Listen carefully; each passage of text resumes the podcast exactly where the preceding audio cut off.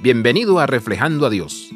A finales de la década de 1970, la Asociación Nacional de Baloncesto se enfrentaba a una pesadilla de relaciones públicas. La percepción pública era que los jugadores eran egoístas y peleoneros, tanto dentro como fuera de la cancha.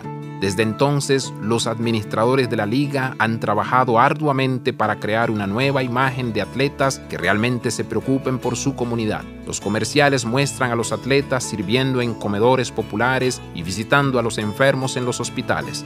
Si bien no cuestionamos las motivaciones de jugadores individuales y personal de negocios, todos sabemos que el resultado final para este tipo de servicio es uno que aumenta de la venta de boletos y mercancías. Demasiado a menudo hacemos lo mismo. Nuestras motivaciones para servir a los demás se trata realmente de autoservicio.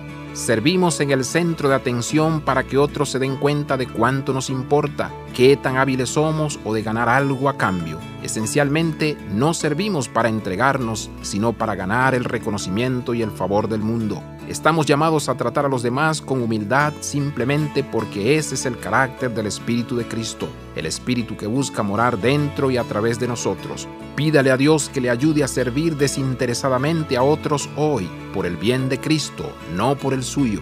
Abraza la vida de santidad. Visita reflejandoadios.com.